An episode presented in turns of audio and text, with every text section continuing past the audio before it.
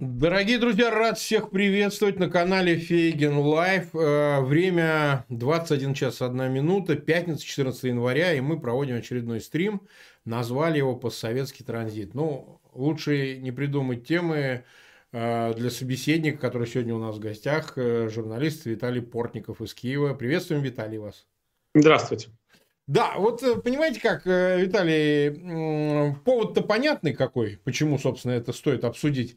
А нас даже больше интересует закономерность и последовательность э, событий, что раз за разом действительно постсоветские диктатуры и в Центральной Азии по преимуществу, конечно, сталкиваются с одной и той же проблемой. Казалось бы, власть такая, знаете, непотистская, да, то есть такой классический непотизм с э, претензией на передачу ее преемникам в лице, прежде всего, отпрысков вот, мы видели это в Узбекистане, попытка, значит, передачи дочери покойного Каримова. Этого не произошло, хотя, ну, там более сложная была ситуация.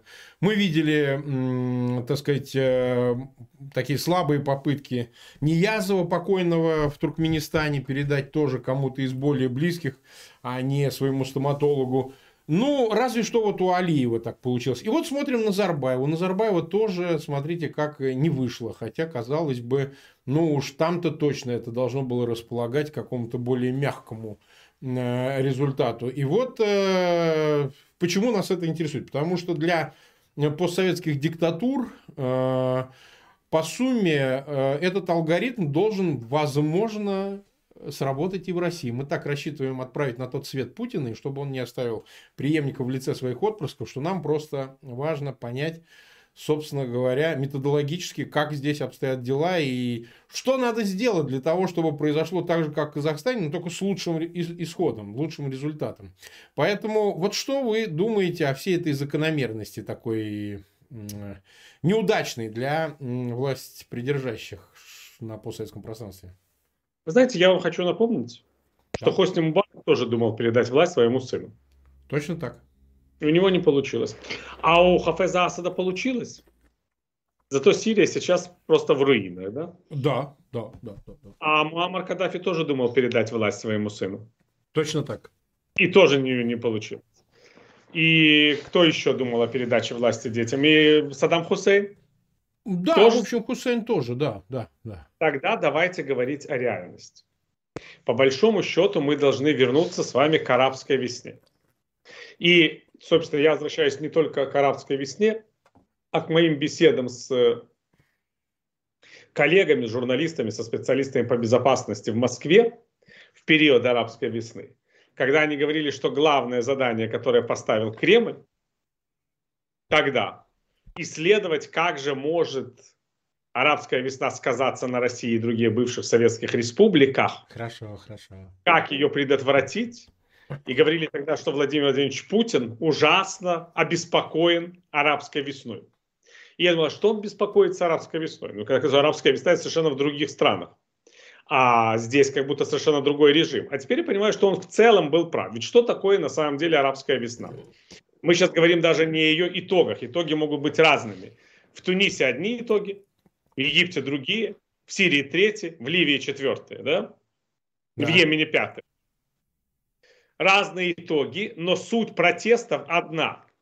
Неэффективность светских авторитарных режимов, установленных примерно в одно время, так сказать, во время после насиризма, режимы по-разному, но стали себя исчерпывать. Они были разные.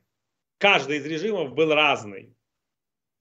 Но неэффективность их примерно была одной и той же. Эта неэффективность была связана с тем, что они практически перестали удовлетворять социальные чаяния народных масс, и что элита, обслуживающая эти режимы, была неоднородной и не сплоченной. Угу. И практически вот достаточно было спички, чтобы весь регион загорелся. Где-то процесс удалось установить, между прочим, часто с помощью иностранных войск. Где это произошло? В Сирии, с помощью войск России и Ирана, да? Да, да, да. И, и Бахрейн с помощью войск Саудовской Аравии. Точно так.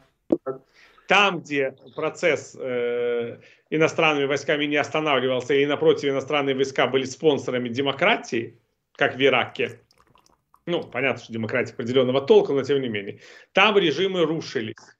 И опять-таки им на смену приходили другие совершенно режимы, иногда похожие до неузнаваемости, иногда очень отличающиеся. Где-то государства вообще разрушились, как в Ливии и Сирии, где-то и как в Йемене.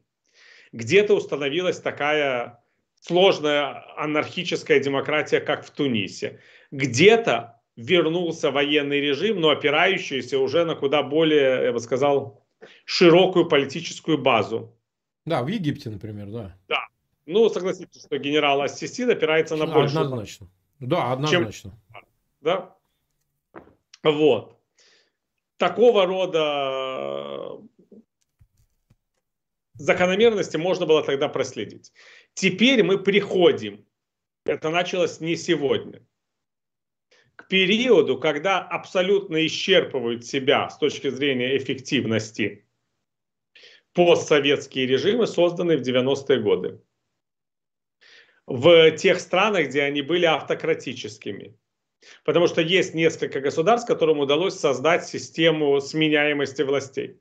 Тоже государства, конечно, несовершенные, очень часто режимы популистские, бездарные, но сама сменяемость властей, то есть участие людей в жизни государства, оно присутствует.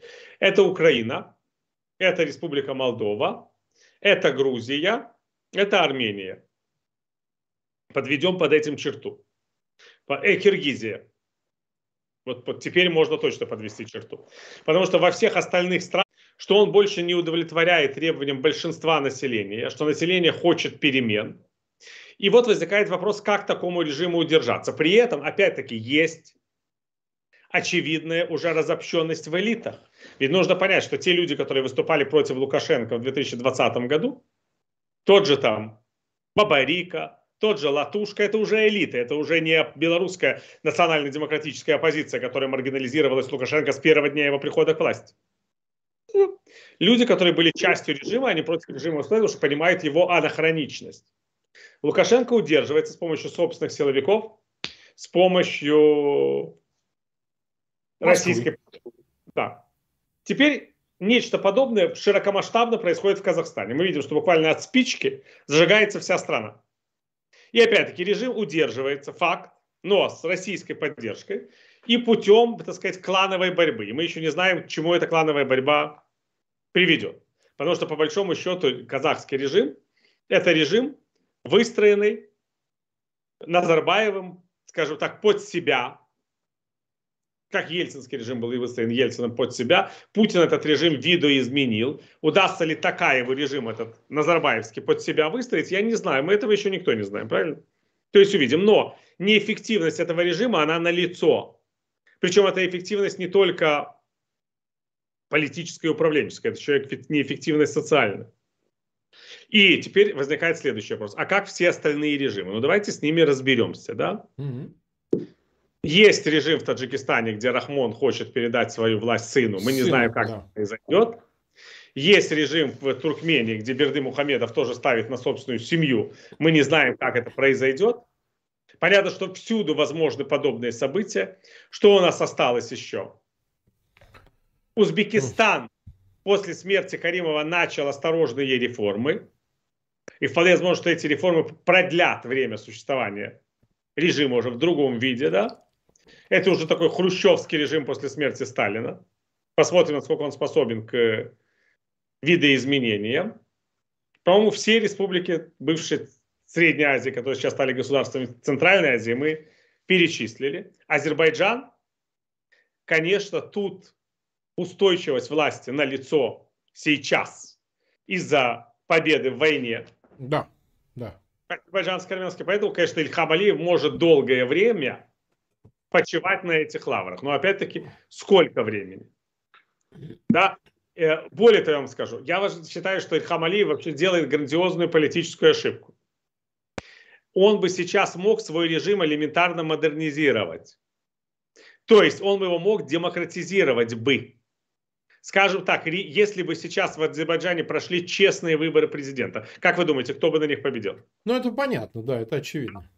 Ну, то есть, он мог бы уже править, это как, знаете, как с африканскими президентами происходило, которые 20 лет там правили однопартийными системами, а потом на каком-то этапе своего успеха экономического проводили честные выборы и оставались у власти. Ну, еще там на 8 лет, да? Ну. Но мы видим, что эти люди, они не способны к такого рода мышлению, хотя вот странно, да?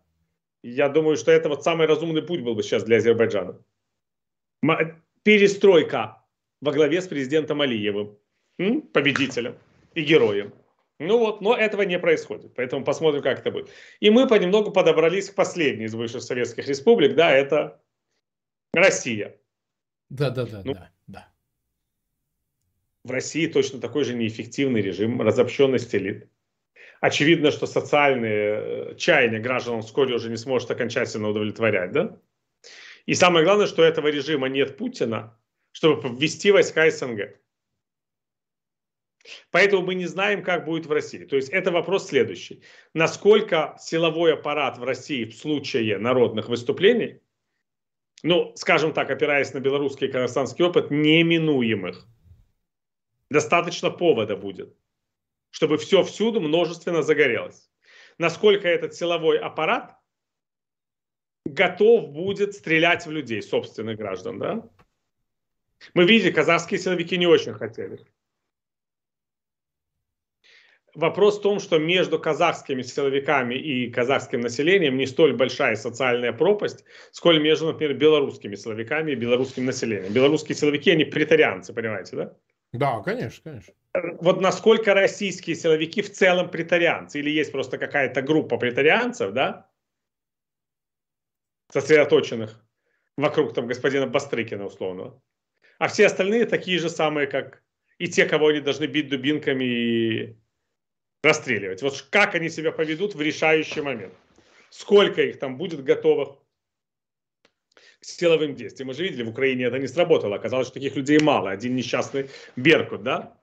Как это будет в России, я просто не знаю. Когда вы мне вы говорите, что нужно сделать, ничего нельзя сделать. Это ползучая арабская весна.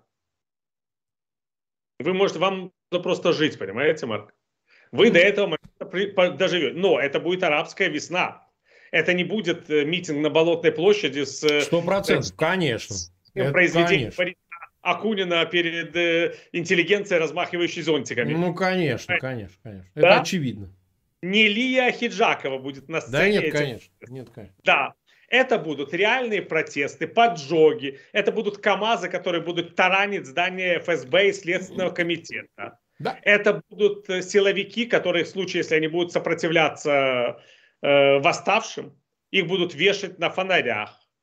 Это будут мародеры, которые будут грабить приличные московские дома, Несмотря на крики, как же так, я же был на Болотной площади, я носил белую ленточку. Плевать им будет на белые ленточки. Абсолютно, Они совершенно. Супермаркеты Тверской. Они будут поджигать торговые центры. Они будут брать Шереметьево и не давать возможности вам покинуть страну в момент, когда вам будет казаться, что вы должны быть не участником протестного движения, а подождать, так сказать, развития событий где-нибудь в Киеве, в Праге или в Тель-Авиве. Это вот так будет. Потому что в Казахстане это было так тоже. Был протест и было мародерство. И это всегда в таких ситуациях в одном флаконе происходит. Почему безответственна такая власть постсоветская? Или арабская, если хотите. Потому что она открывает шлюзы и одновременно выпускает на арену как людей, которые хотят перемен, так и людей, которые хотят э, добиться немедленного социального реванша, понимаете? В виде грабежей и а, легкого обогащения в хаосе. Почему я говорю, что реформы желательнее, чем это. Ну, опять-таки, кого мы призываем к реформам? Путина мы призываем к реформам. Реформы именно потому и нужны, чтобы в результате жажда перемен не канализировалась в бунт. Ну, конечно, конечно.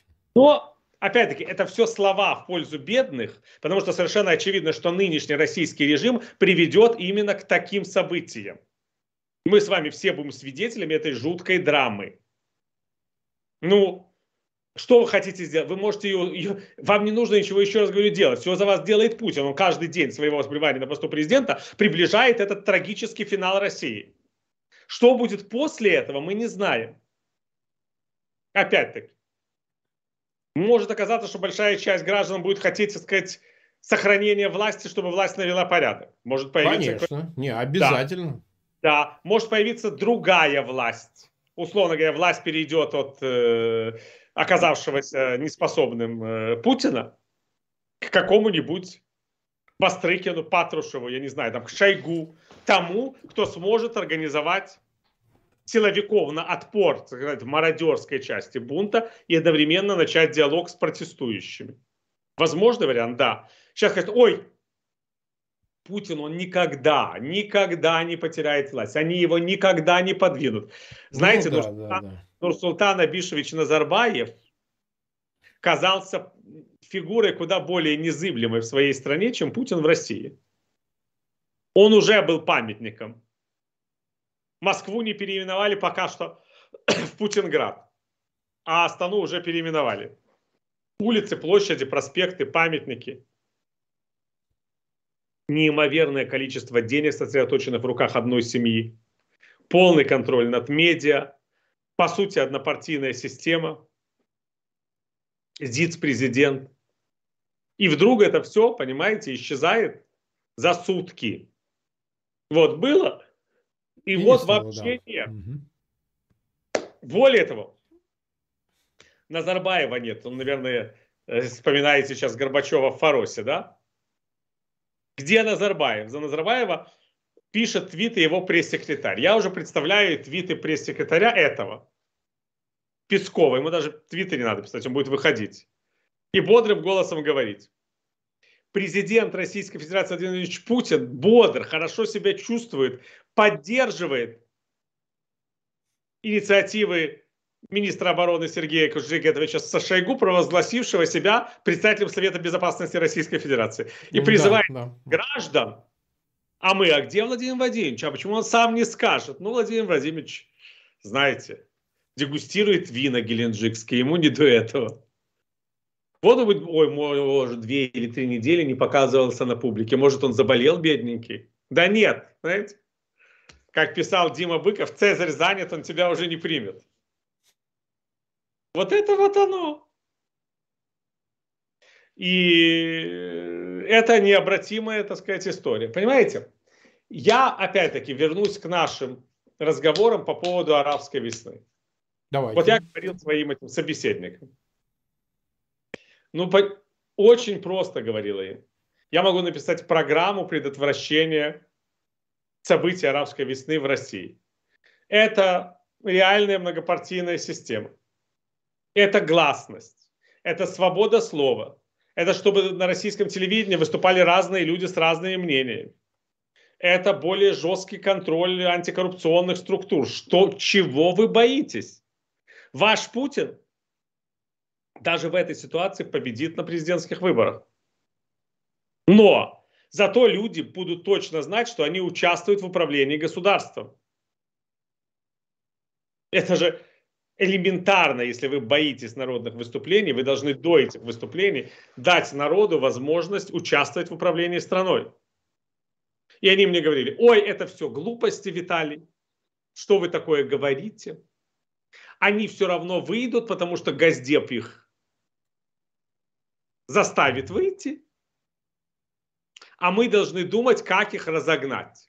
Ну, простите, как их разогнать, это не ко мне, у вас есть вон Бастрыкин с э, Шойгу. Вот они пусть вам рассказывают, как разогнать тысячи людей или там сотни тысяч из каких-нибудь там водометов и пулеметов. Это не разговоры со мной. Я знаю, как сделать так, чтобы в вашей стране не было революции. У меня есть рецепт. Я могу его прописать, вы выпьете таблеточку и выздоровеете. Но если вы не считаете, что ваша болезнь неизбежна и хотите сначала заболеть, а потом лечиться, ну, пожалуйста, как говорится. Тоже против. Давайте поставим на вас эксперимент. Вылечитесь ли вы от того лекарства, которое вам пропишет другой доктор. Вот и все. Это процесс необратимый, Марк, понимаете? Mm. Потому что режим неэффективен, не потому что мы этого хотим с вами, мы этого можем даже и не хотеть. Ну вот все, это, слушайте, ну вот большевистский режим просуществовал там 70 лет, да? Он уже где-то к началу 40-х годов начинал доказывать свою неэффективность. По сути, это была экономика ГУЛАГа, да? Но что с ним произошло? Между прочим, то же самое, что с Ильхамом Алиевым. Иосиф Сталин выиграл во Второй мировой войне. Не один, конечно, но смог из этого вот дегенеративного государства создать такую дегенеративную империю. И она еще там 4 десятилетия лет. Да. просуществовала. Да, на этой победе. Почему Путин, кстати, так держится на этой победе? Это, в общем, действительно, эта страна просуществовала не на Октябрьском перевороте. Она после войны существовала уже на победе. Если бы не было Второй мировой войны и этой победы, то все могло бы рухнуть гораздо раньше, в экономическом смысле слова. Но не рухнуло, да, потому что... Но уже, как вы понимаете, как только они отменили лагерную экономику и пытались заменить ее классической, так сказать, коммунистической плановой экономикой, все это стало рушиться, расползаться под руками. Они пытались посчитать, сколько нужно населению детских колясок, коробок красной икры, молока, самокатов, хлеба, все время не досчитывали чего-то. Ничего не хватало. Потом переводили деньги на ракеты, которые были абсолютно не нужны, потому что на них никто не нападал. Но так и сгнили, да? Ну, в 91 году сложился другой режим, скажем так, плутократический. Ну, он гниет, вот он сгниет. В Беларуси и Казахстане он уже сгнил, понимаете? На самом деле и Лукашенко, и там Назарбаев с Такаевым, они политические трупы. Просто под эти трупы подставлен русский костыль. Они на него опираются, поэтому кажутся живыми. Какой костыль, еще раз говорю, поставит себе под руку Путин, когда это все рухнет на его голову, я не знаю. Думаю, что никакой. Вот и все. Вот, вот мой, моя именно такие выводы. Так, нас смотрит 11 тысяч человек, 2650 лайков нам поставили. У меня огромная просьба, мне Костя сообщает, чуть-чуть потише у себя сделайте, Виталий, чтобы немножечко эхо, оно еле заметное, но чтобы лучше было, люди будут пересматривать эфир и все такое.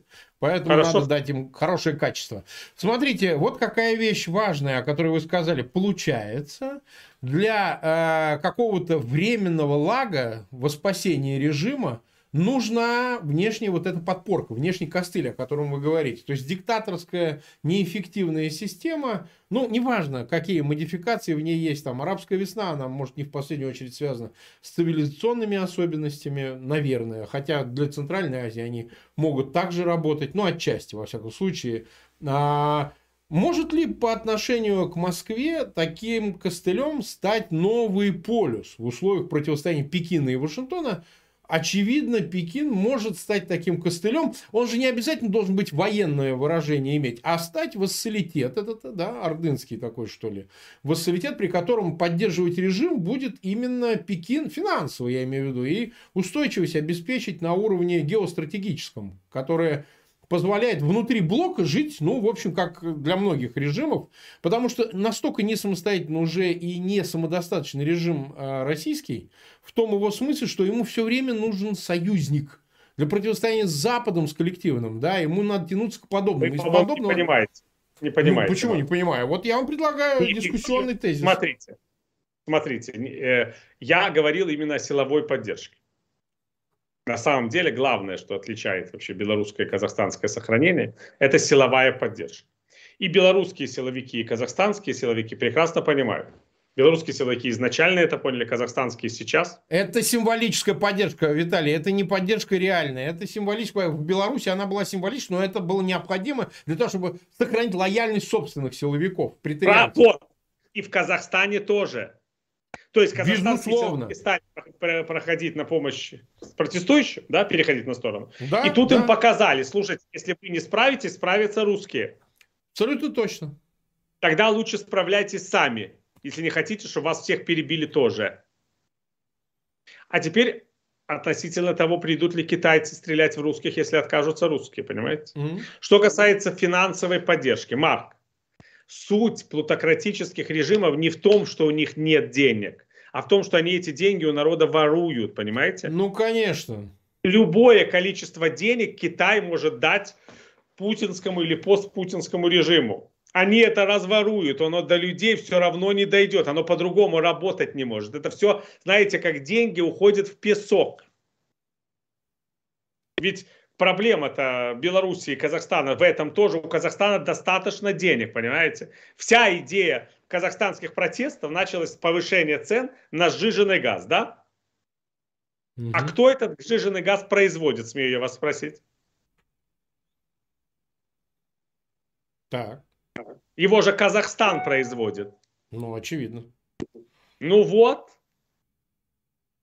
То есть, по большому счету, если бы они не стремились к сверхприбылям, эти олигархические компании, да, не было бы такой ситуации социальной.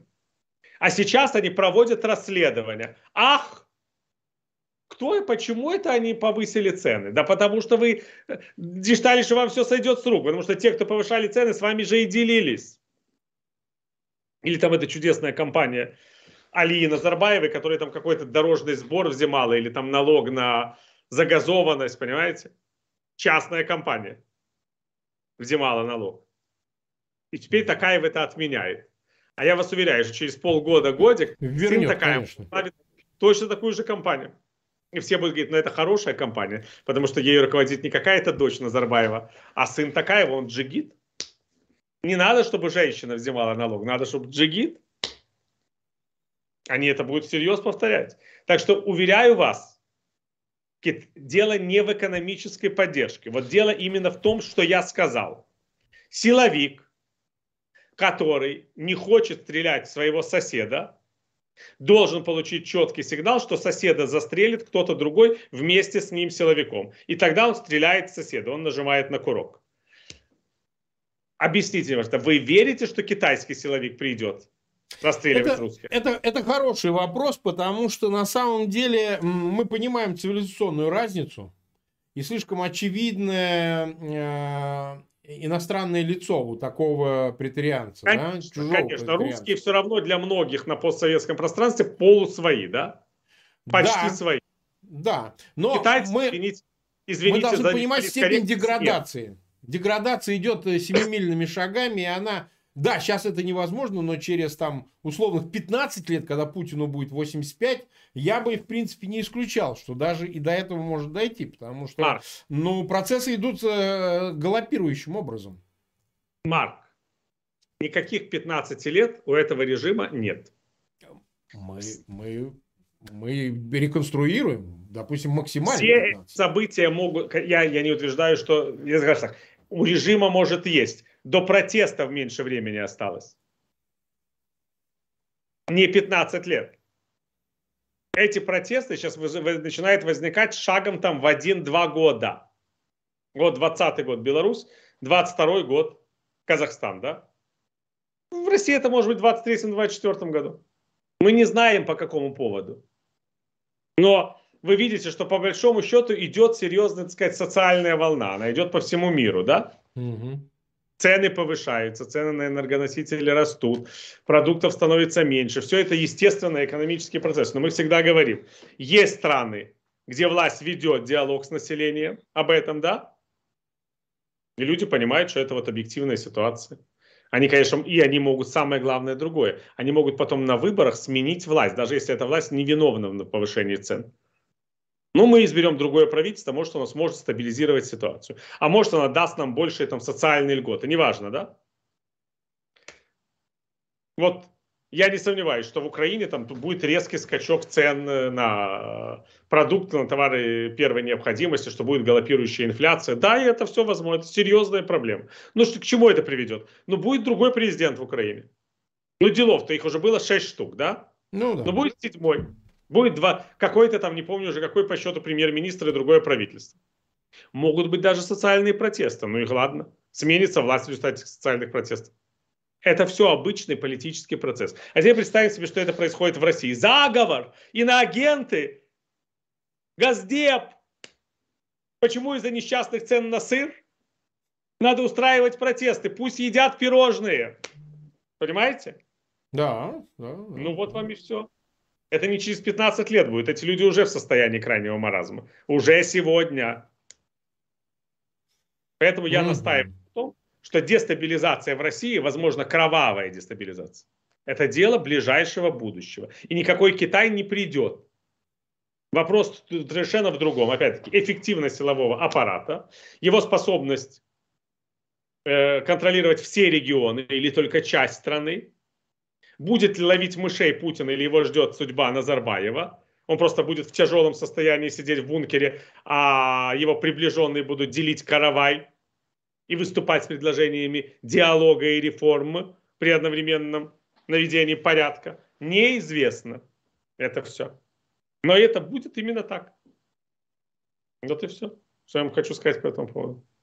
Так, 12 324 человека нас смотрят, 3342 лайка нам поставили. Я призываю наших зрителей подписываться на канал Фейгин Live. Мы перешагнули 294 тысячи подписчиков. Рассчитываем до конца месяца еще 6 получить, наконец уже добраться до этих 300 тысяч. Естественно, по имени Виталия Портникова в описании этого видео вы можете пройти на его канал и смотреть видео Виталия Портникова тоже в YouTube.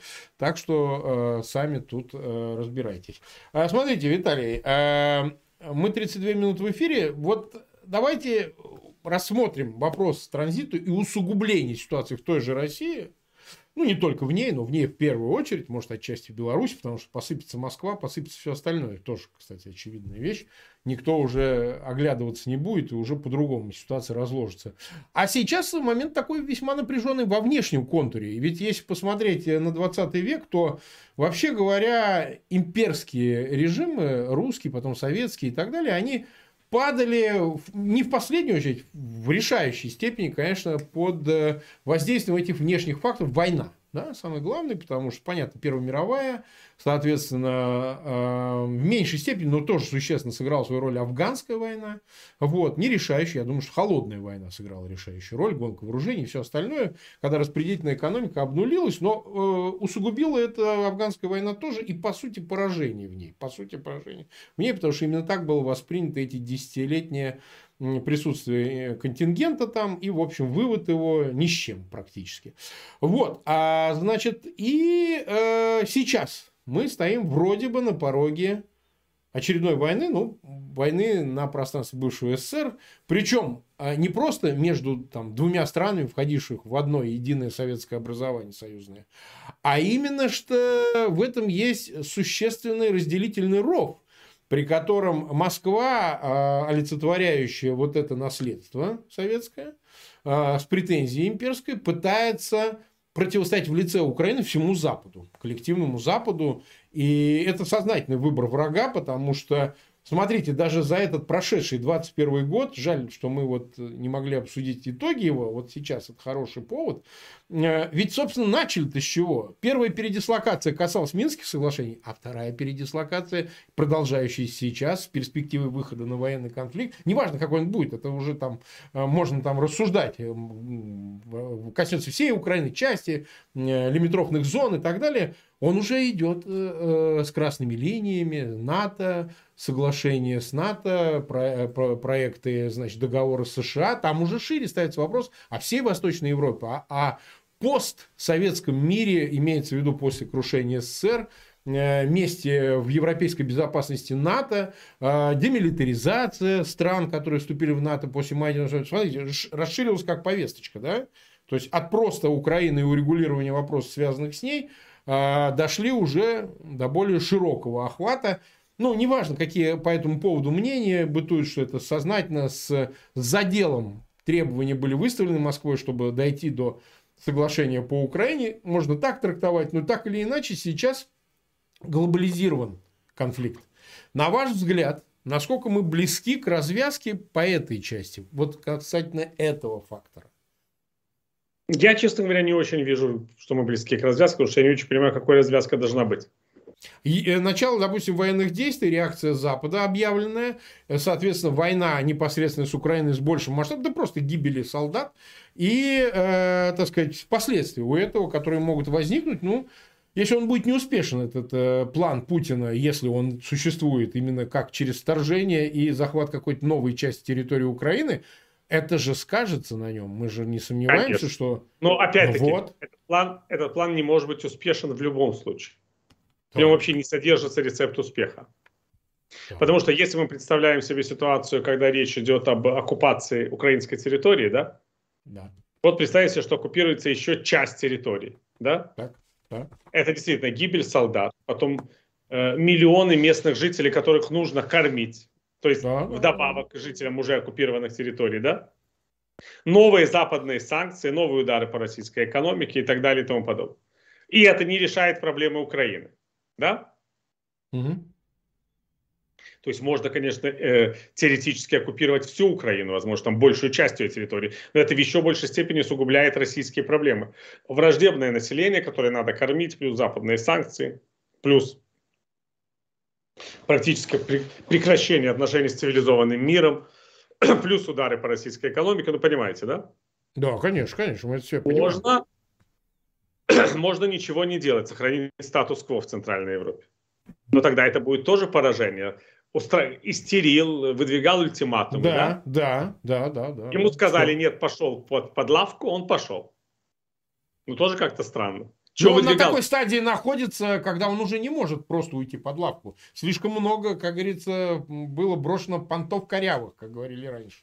Ну, понимаете, он может все что угодно. Он может сказать, что они же уже начинают сказать, вот Запад согласился вести с нами переговоры о сокращении ударных и наступательных вооружений. Россия долго предлагала, а он отказывался, а теперь он согласился. Вот наша победа, да? По Украине еще в будущем договоримся, а вот пока вот такая победа, Владимир Владимирович. Потому что Владимир Владимирович профессиональный победитель, да? Да, да. Ну вот у него теперь такая победа. Хорошо. Нет, он может все что угодно. Просто вопрос в том, чего он хочет на самом деле. Мы этого не знаем. И у меня есть такое ощущение, что он сам этого до конца не знает, что он реагирует реактивно, понимаете? Могу согласиться, вполне может быть. Поэтому я не очень понимаю до конца, как, когда эта развязка может быть и какой она будет. Я считаю, что она для Путина в любом случае будет губительной, что бы он не предпринял. Да? Кстати говоря, ничего не предпринимать это лучше, чем предпринимать. Потому что предпринимательство, еще раз говорю, это получить на свою шею еще какое-то количество смертей и какое-то количество мирного населения, которое нужно будет обеспечивать, плюс санкции получить. А ничего не понимать, это не получить санкции хотя бы, да? И не получить эти удавки на шею.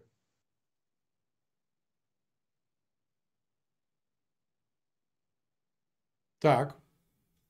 Ну хорошо. А, смотрите, не получить.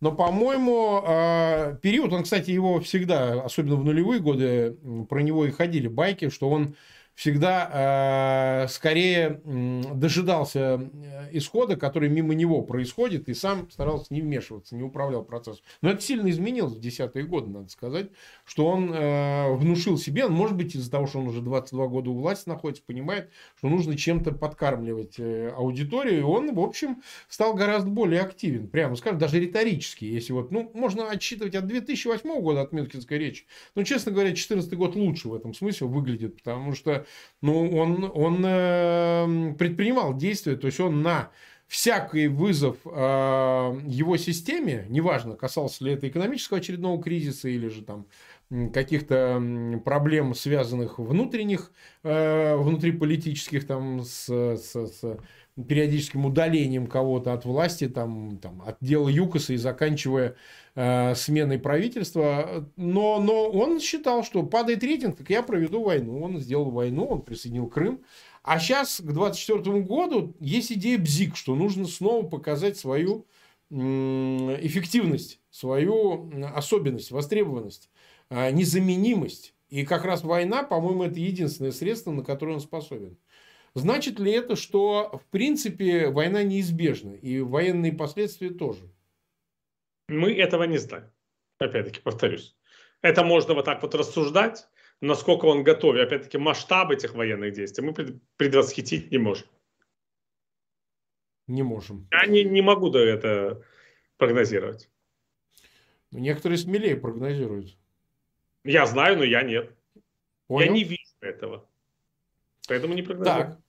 Давайте поговорим о Западе. Запад и вот этот постсоветский транзит э, неудачный, всякий, арабские весны или перекидывается ли мостик. Вот э, мы наблюдаем за тем, как ведет себя Запад. На ваш взгляд, Запад этот процесс стимулирует, стимулирует наоборот, старается оставить все статус-кво, или же, ну, скажем так, есть, я почему задаю этот вопрос, многие считают, что, в принципе, Запад все устраивал, ну, как минимум до 2014 года вообще все устраивало. Даже после 2014 года на определенных условиях, которые бы принял бы Путин и их исполнял, Запад бы тоже все это устроил. Потому что ну не хаос, хотя бы Путин, бог бы с ним, что он там внутри России творит, но главное не вываливается за свои пределы. А сейчас вроде бы внешне выглядит так, что Запад это перестал устраивать, потому что, ну, действительно, какие-то вещи звучат дико, поведение дикое, по частностям помимо больших вещей, Путин тоже ведет себя дико. Хоть газовая война с ценами, хоть отравление новичками, то сказать, какие-то другие вещи, э, спецоперации и так далее в Европе, это несчастный ЧВК Вагнер, будь он трижды проклят и так далее. То есть это все перестало Запад устраивать. Способен ли и может ли Запад, и хочет ли Запад эту ситуацию подтолкнуть, изменить это э, положение вещей? Опять-таки мы этого не знаем. Мы видим, что риторика Запада не ожесточается. По той простой причине, что мы понимаем, что, как бы сказать, Путин не дает никому возможности сохранить лицо, да? Угу. Вот тем политикам, которые хотят сохранять лицо, хотят конструктивного диалога, да, как Ангела Меркель. Да. То есть Допустим. хотела диалога, да? Но он не дает сохранить лицо. Вот сейчас поедет в Киеве, Москву министр иностранных дел Германии Анна-Лена Бербок. Вот посмотрим, как там с ней будет разговаривать. Думаю, без особого энтузиазма. И любой собеседник Кремля, он сразу натыкается, скажем так, на площадную брань. Угу. Вот и все. Ну, а это вызывает реакцию Запада, на ваш взгляд, э, такую, что, ну, Вы как видите, бы надо риторика, уже заканчивать? Риторика Запада ужесточается опять-таки могут ужесточиться действия. Опять-таки. К чему это приведет, мы не знаем. Потому что Россия, очевидно, адаптируется к санкциям, да, любым. Запад же всегда исходит, что правитель должен думать о своем населении, а тут мы имеем дело с правителем, который не думает о своем населении, да? Поэтому могут быть болезненные санкции, это правда, но я не уверен, что Путин их очень боится, вот в чем дело. А, но, на ваш взгляд, Путин не боится любых санкций или санкций, которые именно ударят по населению, но не по его окружению, его бизнесу, его деньгам, его... Вы же знаете, что в Москве уже давным-давно говорят, что олигархи должны выводить деньги в Россию, что не отвечают за деньги, которые находятся на Западе. Ну, это же четко доводилось до сведения всех участников игры, правда? Но они не, в... не возвращают деньги, там нет этого репатриотизация их ну, не происходит Нет, этого. не возвращает, но Путин за это не отвечает. Кто не спрятался, он не виноват. Поэтому я не уверен, что так все. Я просто еще раз говорю, мы с вами не знаем, насколько он серьезно настроен или насколько он настроен на блеф, на повышение ставок. У меня нет ответа на этот вопрос. Я не хочу его давать, потому что я не вижу ответа. Так он прыгнул наверх, он повысил ставки, я не понимаю, куда дальше повышать, если это блеф. Если это блеф, это уже не произведет впечатления. Отвести войска, потом по новой, по третьему разу их подводить. Почему нет? Ну, не ну можно сейчас отвести, потом что-то не понравится, опять привести. Опять будет звонить Байден. В чем проблема? Так результата-то нет, это процесс. А какой должен быть результат? Если Путин рассчитывает на этот результат, то как минимум а, повышение своего статуса, которого он никак повысить не может. Он остается панрегиональным гегемоном, а претендует на, видимо, больше. Ну, как минимум, на паневропейскую площадку, где он Смотрите, должен решать вопросы. Нужно, если Путину нужно не допустить европейской и евроатлантической интеграции Украины да, да, всеми да. этими движениями, если он только не перегибает палку, он ее замедляет. Понятно, что Запад будет говорить, мы никогда не согласимся с тем, что Россия будет диктовать, там, кого принимать в НАТО, кого не принимать, да? Но одновременно никуда не будет спешить. Будет считать, зачем спешить? Принять Украину в НАТО вот сегодня, это войну устроить. Подождем, пока Россия успокоится, может там сменится власть, может там они придут к здравомыслию, тогда быстренько примем Украину в НАТО. Ну то есть это игра со временем, с обеих сторон. Путин может быть в этой игре заинтересован тоже. Помните, какая была истерика из-за несчастного соглашения по ассоциации да. с Евросоюзом? И да, Путин да, почти, да. почти предотвратил его подписание. Если бы не Майдан 13-14 года, оно не было бы подписано. Путину очень важно, чтобы бывшие советские республики не входили ни в какие институциональные отношения с цивилизованным миром. Это задача очень. их вхождение в институциональные отношения с цивилизованным миром, любые, это и есть вопрос национальной безопасности России, на самом деле. Он может этого не хотеть допускать.